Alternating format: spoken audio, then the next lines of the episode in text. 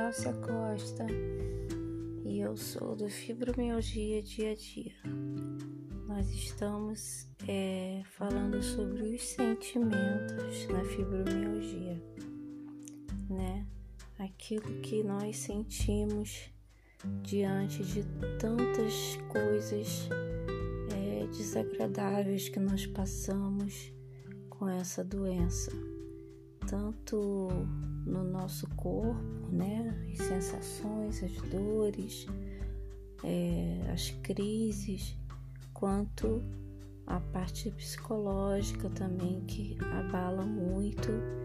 E você não é compreendida, você é mal interpretada.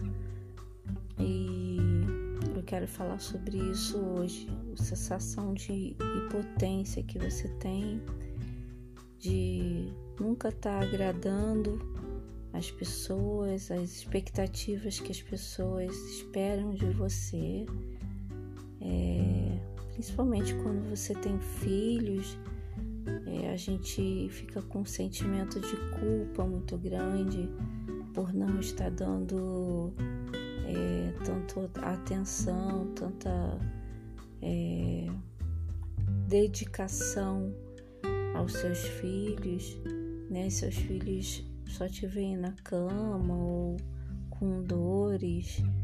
É, eu tenho uma pequena que ela fala, mãe, tá sentindo dor hoje? Ela se preocupa muito, então assim é muito triste para mim ver isso, né? De é, saber que as pessoas sentem pena de você e não é esse o sentimento que a gente gostaria de sentir que as pessoas tenham pena de você.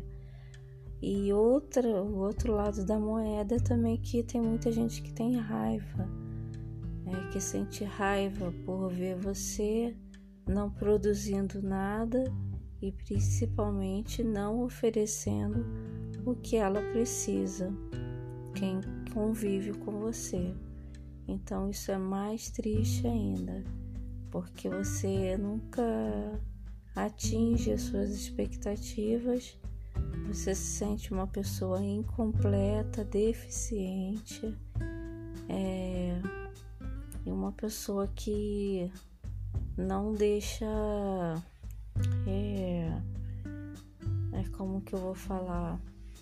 As expectativas nunca chegam a ser completadas, né? Você sempre é, deixa alguém a desejar, deixa a desejar. Então, assim, você se sente com um sentimento de potência muito grande, né? Então, isso é muito mal pra gente, porque isso até piora o nosso estresse, o nosso como diz aqui na França, né, que o médico pergunta como vai a sua moral. Isso atinge muito a nossa moral e nós ficamos piores porque os sentimentos ruins acabam desencadeando dores, estresses, crises.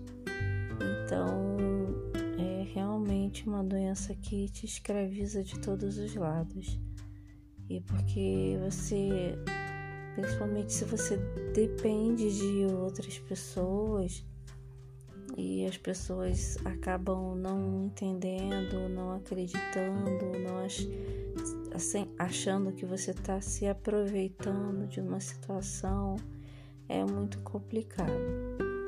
Então, a minha dica é que você tente não pensar nisso faça o seu melhor e Deus sabe que realmente o que você está fazendo é o melhor. E espere que você vai ser recompensada por isso. Não desista jamais. Esse é o meu recado de hoje e até a próxima. Que Deus te abençoe.